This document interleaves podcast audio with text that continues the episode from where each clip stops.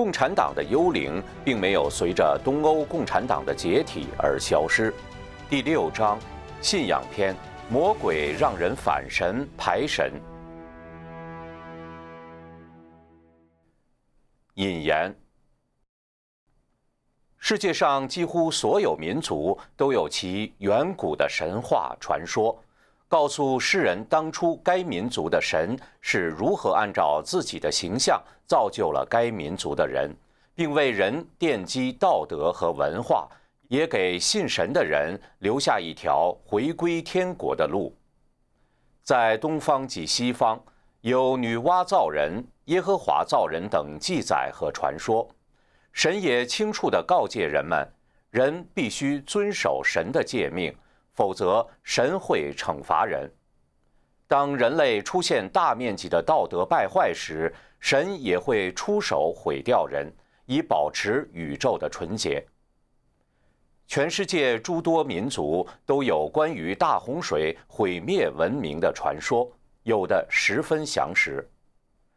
为了维系人的道德，有时会有觉者或先知下世，重新归正人心。以避免人走入毁灭，同时带领人的文明走向成熟。如西方的摩西、耶稣，东方的老子，印度的释迦牟尼，古希腊的苏格拉底，都是如此。人类的历史与文化让人们了解什么是佛、道、神，什么是信仰、修炼及其不同法门，什么是正。什么是邪？怎样辨真伪、识善恶？最终等待末劫时，创世主重来世间时，能得救，重返天国。人一旦割断了和造这个民族的神的联系，道德就会迅速败坏，一些民族就这样消失了。比如传说中的亚特兰蒂斯文明，就在一夜之间葬身海底。在东方，特别是在中国，信仰借助传统文化而根植在人们心中，因此纯用谎言难以欺骗中国人接受其无神论。共产邪灵为了拔掉这五千年的信仰和文化之根，大规模地使用暴力杀戮承载传统文化的社会精英，再用谎言欺骗一代代的年轻人。在西方和世界其他地区，宗教信仰是维系神人联系的主要方式，也是保持道德水准的重要基石。共产邪灵虽没能在这些国度里建立共产暴政，但靠欺骗、变异、渗透的伎俩，仍然达到了他们毁灭政教、败坏世人的目的。一，东方。暴力反神排神。一，苏俄暴力毁灭政教。共产党宣言扬言要消灭家庭、教会和国家，可见消灭颠覆宗教是共产党的重要目标之一。从信神开始到与撒旦为伍，马克思本人深知神魔的存在。也很清楚，赤裸裸的魔鬼教义很难被人，特别是有宗教信仰的人接受，所以他从一开始就宣扬无神论，宣称宗教是人民的精神鸦片，共产主义是径直从无神论开始的等等。人并不需要相信和膜拜魔鬼，但只要人不再信神。魔鬼自然就能侵蚀并占据人的心灵，并最终将人拖入地狱。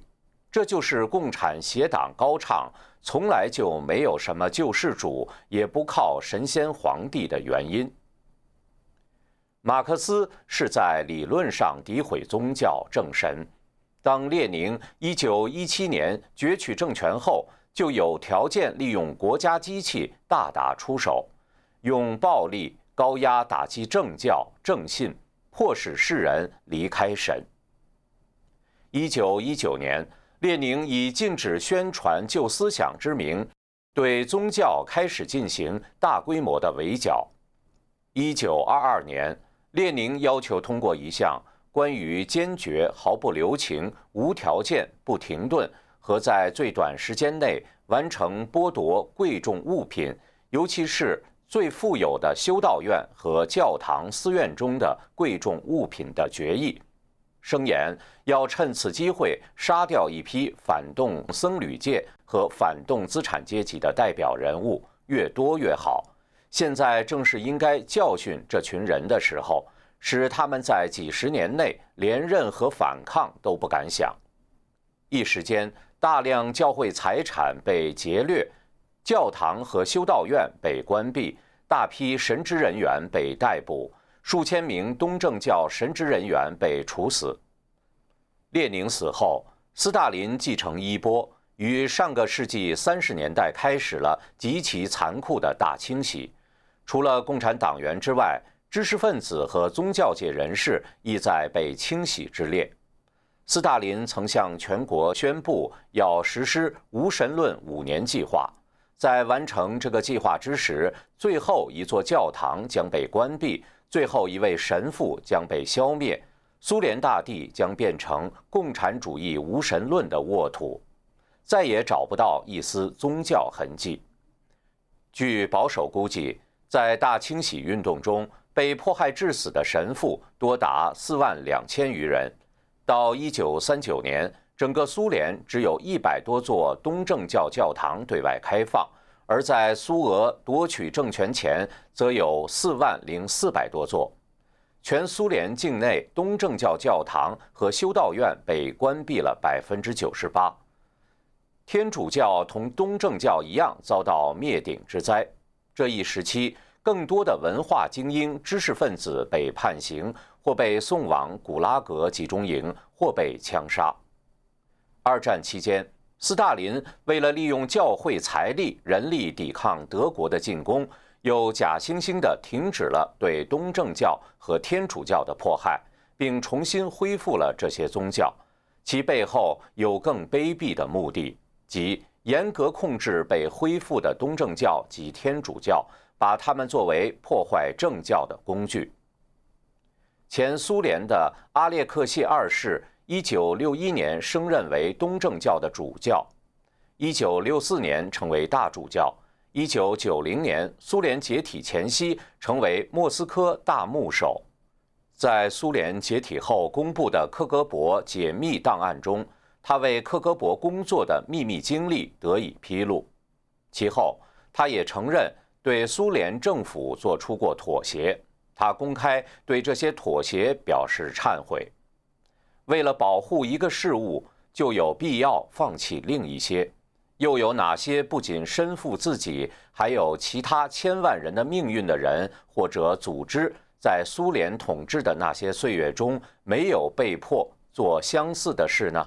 然而，不仅对上帝，对于那些以往在教会的默许下被迫妥协、被消声、无力反抗，或者被迫表示忠诚而造成痛苦的，我请求他们的原谅、理解与祈祷。宗教已经成为共产邪灵控制下的洗脑骗人工具。苏共并没有把魔变宗教限制在本国境内。他有计划地将其魔爪伸向世界。二，中共破坏传统文化，剿灭宗教，割断神人联系。一，中共破坏中华传统文化。中国虽然不像其他国家那样有单一的全民宗教，但中国人一样有对神佛的坚定信仰。中国有一个独特的现象。与长期存在宗教冲突的其他地区不同，在中国，儒教、佛教、道教乃至西方宗教都能够和平共处。这些信仰铺垫了底蕴极其深厚的中华传统文化。在造成人类毁灭的那场大洪水中，中国保留了完整的文明。此后，中华民族继续发展。保留了连续不断的五千年信史记载，创造出万邦来朝的辉煌盛世，被尊为天朝上国。其文化深刻地影响了整个东亚，形成了大中华文化圈。而丝绸之路的开辟和四大发明的西传，则推进了世界文明，影响了欧洲乃至世界格局。这辉煌的文化与信仰，经过五千年融入了中国人的血脉，也成为了共产邪灵处心积虑破坏的目标。但靠简单的欺骗引诱，想让神州子民放弃几千年传统文化及信仰，接受西来共产主义的理念，根本不可能。因此，中共在不间断的政治运动中携招使尽，以暴力残杀开始，破坏宗教之精髓，迫害知识分子；再从器物层面，如建筑、庙宇、文物古迹。字画、古玩等摧毁中华传统文化，割断神人联系，达到其毁灭传统文化，进而毁灭人的目的。在毁坏传统文化的同时，共产邪党还有计划的、系统的建立了邪恶的党文化，并用其培养、训练没杀掉的世人，把他们变成破坏传统文化的工具。有的则跟从共产邪灵，直接参与杀戮。中共深谙怎样利用世间一切经济利益、政治洗脑等手段，让世人就范，听从其摆布。一次一次的运动、镇压、杀戮，使他们对这些手段越用越娴熟，也为其在人间最后的正邪大战中做最后一搏做好充分准备。二。毁掉传统文化承传基石。中国乡村中的地主绅士阶层及城市中的商贾士大夫阶层，他们是传统文化的精英，负有承传文化的使命。中共利用1949年篡政初期的土改、镇反、三反、五反等一系列运动，在农村屠杀地主乡绅。在城市中杀资本家，在制造恐怖的同时洗劫社会财富，并毁掉承传传统文化的精英阶层。同时，中共对高等院校中的知识分子，通过所谓院系调整进行思想改造运动，并通过唯物主义、无神论和进化论教育，对学生系统的洗脑，灌输对传统文化的仇视。有通过上世纪五十年代的反右运动，将不听话的知识分子全部发配劳改，打入社会最底层，让这些过去掌握话语权、主导社会舆论的士大夫成为被鄙视和嘲弄的对象。随着文化精英的消亡，中共截断了中华传统文化一代又一代延绵不绝的传承。此后的年轻一代也无从得到来自家庭、学校、社会、邻里潜移默化的教育和熏陶，变成了没有传统文化的一代。反右运动之后，无论在家庭、学校里，还是在社会上，都已经听不到独立的声音。但中共对此并不满意，毕竟年岁稍大的人还保留着对传统文化的记忆。文物古籍等传统文化的载体也随处可见，传统的价值仍通过各种艺术形式传播。一九六六年，中共发动了更大规模的破坏传统文化的运动，即文化大革命。中共利用见证后洗过脑的学生，利用他们青春期骚动而叛逆的心理，在文化大革命中以破四旧。破除旧思想、旧文化、旧风俗、旧习惯为名，让中华文化陷入从物质到精神的全面浩劫。文革开始后，破四旧的邪火烧遍中华大地，寺院、道观、佛像和名胜古迹、字画、古玩被毁坏殆尽。这些中华文化之精华，经过了数千年的承传积淀。一旦毁掉，即无法还原。文革之前，北京尚有五百余座古庙寺院，中国几千个城镇，每个城镇都有城墙、庙宇、寺院，文化古迹处处皆是，挖地一尺就能看到近代古迹，两尺、三尺、二十尺，历代古迹数不胜数。但在文化大革命破四旧之后，所有这些几乎全部被毁。破四旧不只是毁坏了信徒们祷告修炼的场所或古代天人合一的建筑，更把人们心中的正信、天人合一的传统正念一起毁掉了。世人可能对此不以为然，觉得与我无关。但无论你认为是否有关，当人们因此而割断了和神的联系，那就会失去神的呵护，走向危险的深渊。只是脚步快慢和时间迟早的问题。除此之外，为了切断人和神、祖先的联系，共产党还带头咒骂中华民族的祖先。诋毁、摒弃中华传统文化，世界各国普遍地对他们的伟大祖先和君主十分崇敬，珍视他们的传统。同样道理，中国的圣哲先贤留下了辉煌的文化，是中国与世界的宝贵财富，理应受到后世的敬仰。但在中共及其无耻文人看来，中国古代的帝王将相、才子佳人没有一个好东西，如此侮辱自己民族的祖先，在世界历史上都是绝无仅有的。中国人被共产邪党带领着反神灭祖、毁灭文化，走在一条极其危险的不归路上。三，迫害宗教。宗教信仰是中华传统文化的重要组成部分。世人所熟知的佛道儒三教，在几千年中国历史中交相辉映，经久不衰。很多其他西方教派也都有缘在中国演绎一番。中共一九四九年暴力夺取政权后，同苏俄一样，一手在思想领域宣传无神论，攻击有神论。一手利用高压暴力手段，在历次运动中拉拢、打击、迫害、取缔宗教、杀害宗教人士，到最近血腥残酷迫害法轮功，对政教及信徒的迫害愈演愈烈。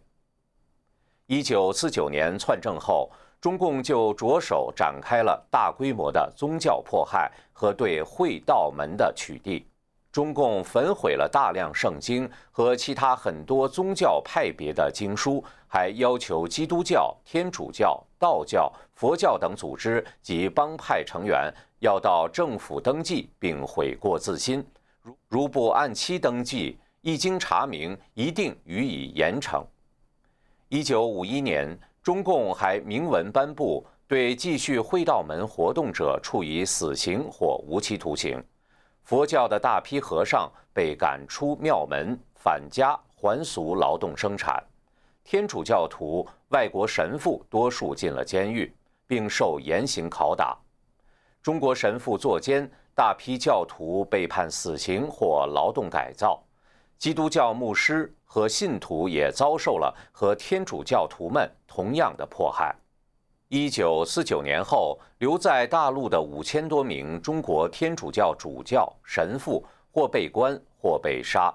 最后只剩数百人。而那些在华的外国籍神父，部分被杀，其余全部被赶出了中国。有一万一千多名天主教徒被杀，大量教徒被任意拘捕或被勒索性罚款。据不完全统计。中共建政的最初几年中，有近三百万各种教众及宗教帮会成员被抓被杀。和苏俄共产党一样，中共为了加强所谓对宗教的领导，成立了相应的管理各教派的机构，如中国道教协会、中国佛教协会等。针对天主教，中共还成立了由其任命并管理的。中国天主教爱国会，所有的宗教协会都要按党的意志对教徒进行控制和思想改造，同时利用他们做中共邪灵直接做不了的事情，即从政教内部扰乱败坏政教。中共对藏传佛教也不放过，中共于1950年派兵占领了西藏，开始强力迫害藏传佛教。十四世达赖喇嘛1959年逃出西藏，流亡印度，被中共认作叛乱。1962年5月，十世班禅向中共国务院递交了关于西藏总的情况和具体情况。以及西藏为主的藏族各地区的甘苦和今后希望要求的报告，其中列举大量事实，讲述了中共对藏族文化，尤其是佛教信仰的破坏。中共掀起了一个消灭佛像、佛经、佛塔等的滔天浪潮，把无数佛像、佛经、佛塔烧毁、抛入水中、扔到地上、拆毁和融化。对寺庙、佛堂、玛尼墙、佛塔肆意进行了风向闯入般的破坏，盗走了许多佛像饰品和佛塔体内的宝贵物品，公然无忌地侮辱宗教，把大藏经用于沤肥的原料，专门把许多佛画和经书用于制鞋原料等，毫无任何道理。一九六六年文革爆发后，大批喇嘛被强制还俗，大批珍贵经书被焚毁。截至一九七六年，西藏境内原有的两千七百座寺院仅剩下八座，其中一千三百多年前大唐时期所建的西藏最重要的大昭寺，在文革中也被洗劫一空。中华古国道家修炼源远流长。两千五百多年前，老子留下的五千言《道德经》是道家修炼的经典。《道德经》不光在东方国度里广为流传，很多西方国家也将其翻译成本国文字。但文革中，老子被批为虚伪，《道德经》则被称为封建迷信。儒家的核心思想是仁义礼智信。孔子给后世留下了做人的道德规范。文革中，北京造反派率领红卫兵到曲阜大肆破坏、烧毁古书，砸毁包括孔子墓碑在内的历代石碑近千座。一九七四年，中共又再次开展批林批孔运动，儒家入世为人的传统思想、道德准则在人们心中变得一钱不值。更惨绝人寰的是，一九九九年七月，前中共党魁江泽民发动了对法轮大法及信仰真善忍的法轮大法修炼者的迫害，甚至邪恶至极的活摘大法修炼者的器官，犯下这个星球上前所未有的罪恶。中国几千年的传统文化、道德观念、修炼信仰。在短短的几十年中，被中共几乎毁坏殆尽。随之而来的是世人不信神、背离神、精神空虚、道德败坏、世风日下。二，西方渗透限制宗教，共产邪灵对世界上其他非共产集权国家宗教信仰的破坏，也有其系统的安排。共产邪灵通过苏共、中共及宗教交流为名，用金钱和特务渗透这些国家的宗教机构，变异政教信仰，或直接打击、颠覆传统政教，甚至直接把社会主义、共产主义理念引入宗教，让民众信奉被共产主义变异后的邪教。一、渗透宗教。纪录片《蚕食美国》制片人科提斯·鲍尔斯揭露说，他发现了一份1953年国会的证词，作证的曼宁·詹森是一个顶级的共产党人。詹森说，共产党发现要想毁灭宗教，一条捷径是对教会进行渗透。如果人力有限，必须把共产党特工集中在神学院里。在这些学校，有可能用很少的人影响未来的教士。策略是把人们的关注中心从精神引向物质。共产邪灵确实是如此实施的，如一些改头换面的马克思主义者，为了渗透美国的基督教会，从八九十年前就开始进入美国的神学院，教育出一代又一代变异了的神父、牧师，让他们潜移默化地影响美国宗教界。保加利亚历史学家门切尔·麦托蒂夫在大量研究了冷战时期保加利亚共产党的历史资料后，揭示了东欧共产主义阵营的情报系统和共产党宗教委员会密切合作。影响和渗透国际宗教组织的事实，在世界范围内被苏联东欧共产阵营大规模渗透的宗教组织，当属世界基督教会联合会，又称普世教会协会、世界基督教协会或世界基督教协进会，简称普世教协。这是一个创立于1948年的基督教跨教派合一组织。其会员包括了基督教各种主流派系的教会。该组织的宗旨为促进普世教会合一运动。普世教会协会将其自身描述为一个具有三百四十八个全球性、地区、地区分支、民族性和地方性教会的团体，寻求统一、共同见证以及为基督教服务。作为普世教协成员的基督教派系，总共拥有大约五亿九千万信徒，覆盖了大约一百五十个国家，是一个世界宗教界举足轻重的国际组织。但它却是世界上第一个在冷战时期接受社会主义国家，包括苏联及其附属国为会员的国际教会组织，并接受他们的经费支持。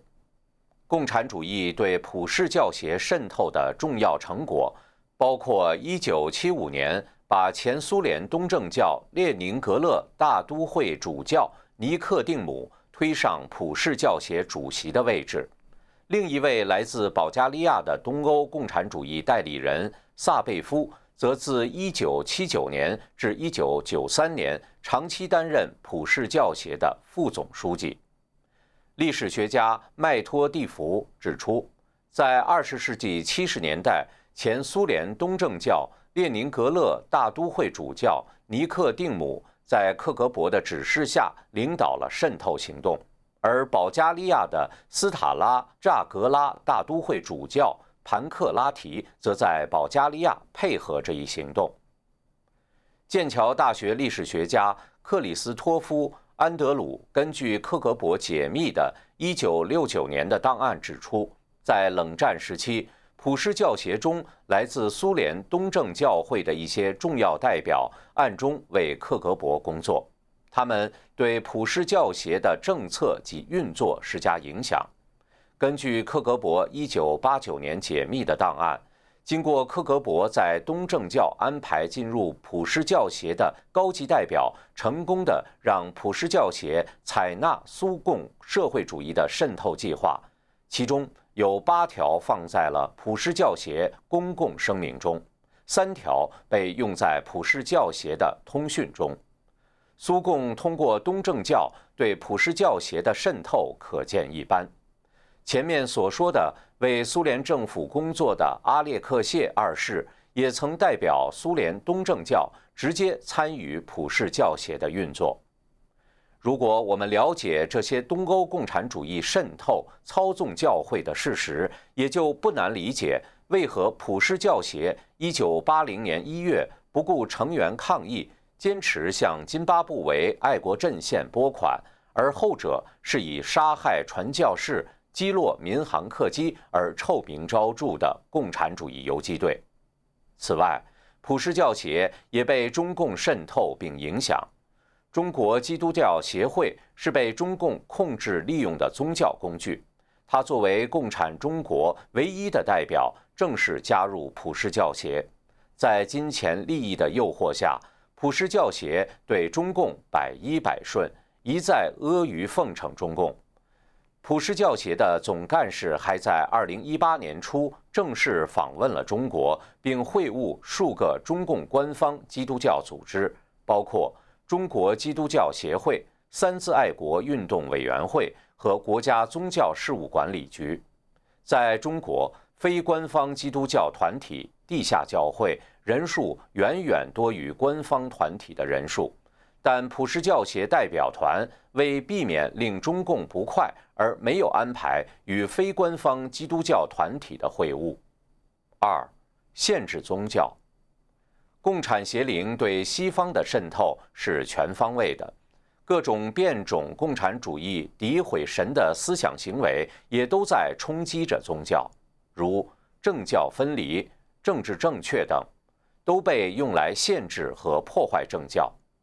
美国的立国之本在于信神，美国历届总统宣誓就职时，都会手按圣经宣誓就职，并请上帝保佑美国。而如今，当人们批评国家、政府及世人背离神的行为、思想、举止、政策，对堕胎和同性恋等不被神所允许的行为进行抵制时，那些共产主义者、美国共产党人或左派激进人士等，就用政教分离来限制并反击他们，即用宗教不能过问政治来限制神的旨意、训诫。及其对人的约束。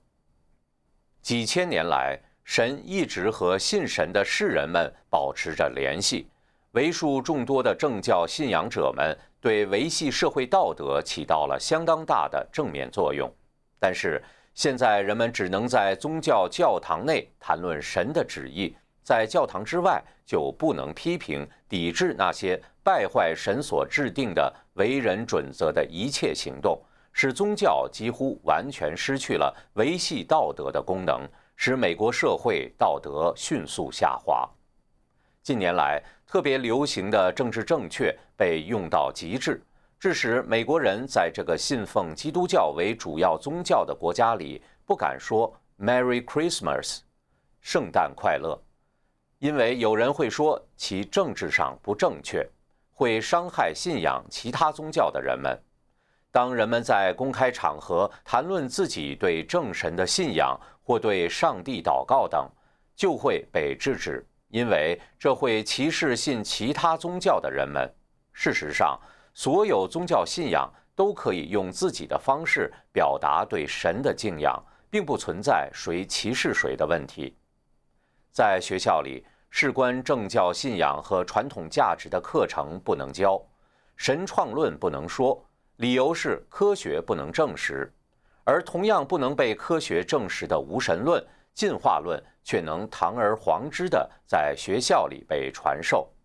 反神、排神、骂神、诋毁神都没有问题，还要受到保护，美其名曰要保护言论自由。邪灵在文化、教育、艺术、法律等很多领域里的限制、渗透和变异宗教。是一个相当复杂也相当系统化的问题，我们将在后续章节中详细讨论。三，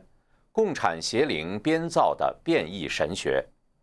上个世纪，随着整个世界宗教界受共产主义思潮的冲击与影响，加之那些打入政教的变异神职人员潜移默化的磨变政教，肆意解释。歪曲政教学者所传的政法及政教经典，各种变异的神学理论风行一时。特别是六十年代活跃的、浸透着马克思主义思想的革命神学、希望神学、政治神学等很多变异神学理论，把宗教界搅得非常混乱。很多拉丁美洲的神父们在上世纪中接受了欧洲神学院的教育。受这些被共产主义思潮变异的新神学理论影响很深，解放神学在二十世纪六十至八十年代的拉丁美洲十分活跃，其主要代表人物为秘鲁神父古铁雷斯。该神学理论就直接将阶级斗争及马克思的共产主义思想引进宗教修炼中来。把神对人类的慈悲解释为穷人应该得到解放，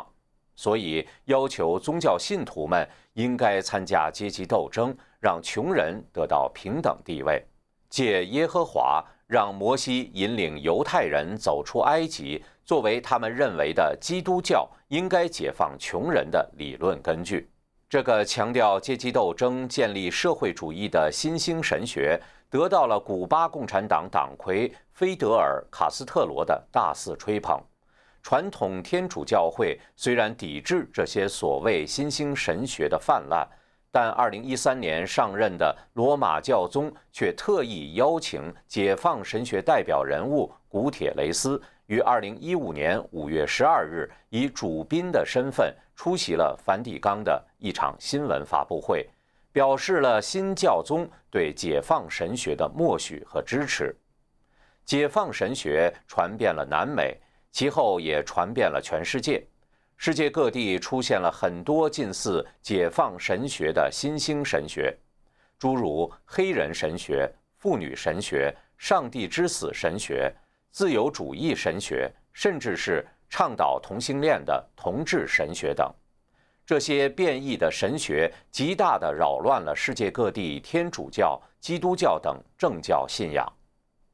上世纪七十年代，在美国臭名昭著的人民圣殿教，其教主自称列宁转世，是马克思主义信仰者，并将。马列主义、毛泽东思想的原教旨奉为人民圣殿教教义。他声言，在美国传教目的就是实现他的共产主义理想。他杀害调查对该教派指控的美国众议员里奥·瑞恩后，自知罪责难逃，遂残忍地强迫跟随他的信徒集体自杀。他还杀害那些不愿随他自杀的教众。最后，共有九百多人自杀或被杀。抹黑政教，干扰世人对宗教的正信，该教给世人带来了极坏的影响。四，宗教乱象。一九五八年出版的《赤裸裸的共产党人》一书中，列举了四十五个共产主义摧毁美国的目标。令人触目惊心的是。其中绝大部分都已经成为事实。其中第二十七条是这样写的：渗透教会，用社会的宗教替代天启宗教，诋毁圣经。环顾当今宗教界，特别是三大原始宗教——基督教、天主教、犹太教，合称天启宗教，被共产邪灵魔变限制。很大程度上已经失去原宗教的功能，由各种变种的共产主义理念所建立或磨变的新教派，更是直接传播共产主义思想。宗教是维持西方社会正常运作的重要基石，却已经被共产邪灵破坏得不成样子了。当今世界各种宗教的教会里，很多披着宗教外衣的主教神父们。一边传播着变异的神学思想，一边腐化堕落、奸淫信徒，丑闻不断。很多信徒们把去教堂仅仅当做一种文明举动，或者把其当作娱乐场所，到那里进行娱乐及社交活动，并不实修。宗教从内部被败坏了，其结果是使世人对宗教、对佛道神失去正信。转而放弃信仰。如果人不信神，神也就无法再管人，最后将导致人类被毁灭的结局。二零一七年六月二十九日，澳洲维多利亚警察局召开了简短的记者会，表示，因为被多名原告控诉，澳洲枢机主教佩尔将面临多项与性犯罪有关的指控。佩尔在一九九六年成为墨尔本大主教，并在二零零三年成为枢机主教。二零一四年七月，佩尔受教宗方济各指派，负责监督梵蒂冈内所有的金融交易，在梵蒂冈具有极大权力，是梵蒂冈的第三号人物。二零零二年，美国波士顿环球报一个名为“聚焦”的栏目组。于该年一月六日到十二月十四日，对神父谢童事件进行了一系列报道，揭露了天主教神父在美国犯下的性侵儿童的罪行。经过调查，他们发现，在过去几十年中，波士顿竟然有将近二百五十名神父曾做过猥亵儿童的事情。教会为了防止事情曝光，将神职人员进行大洗牌，从这个教区换到那个教区。这些神职人员又在新教区继续猥亵儿童的恶行，使更多人成为受害者。类似事件很快蔓延到全美国，随后更蔓延到了其他天主教国家，如爱尔兰、澳大利亚等地。其他教派也开始公开指责天主教会的堕落。最终，在全球舆论压力下，天主教宗保罗二世。被迫在梵蒂冈召开美国红衣大主教大会，承认性侵儿童是犯罪，并决定改革教会管理体制，并且将把性侵儿童的神父从教会中驱逐出去。最后，相关犯人均被判刑入狱。教会在虐童事件上缴纳的罚款高达二十多亿美元。宗教中借宗教名义敛财更是司空见惯，如中国的各种教会通过信众对佛道神的信仰大肆敛财贪污，将宗教商业化，开光收钱，上香收钱，投注香竟高达十万元，教堂寺院盖得越来越多，越来越辉煌，可是对神的正信却越来越少。真正实修以达到神的要求的信徒也越来越少，很多寺院、教堂变成了邪灵烂鬼聚集的地方。中国很多寺庙变成商业旅游点，和尚拿工资上班，方丈当上了首席执行官 CEO。在最近所谓学习中共十九大会议报告的风潮中，中国佛教协会副会长。在参加一次十九大精神培训班时声言：“十九大报告就是当代的佛经，我已经手抄了三遍，并认为中国共产党就是现世佛菩萨，十九大报告就是中国当代的佛经，闪耀着共产党信仰的光芒。”还有人号召佛教徒可以像他一样效法抄经的方式。以恭敬心手抄十九大报告，抄一遍有一遍的体悟和收获等等。海南南海佛学院发表该报道后，引来很大争议，最后只好删除该报道。但网络上此篇报道广为流传，这件事折射出当今政治和尚如此之多。佛教协会根本不是修炼团体，只是中共的统战工具而已。上千年来，天主教各地区主教都是梵蒂冈教廷直接任命或认可的。先前梵蒂冈认可的三十多名中国地区主教均不被中共所承认。同样，梵蒂冈和中国广大教众，特别是地下教众，也不承认。中共任命的共产党主教，但在中共不断的威逼利诱下，最近梵蒂冈新教宗竟不可思议地和中共做起交易，以承认中共任命的主教为交换条件，并让先前教廷任命的主教让位给中共任命的主教，以换来中共承认梵蒂冈任命主教的发言权。教会是信仰团体。目的是让信众修炼回升，重返天国。当和反神的邪灵在人间做起交易，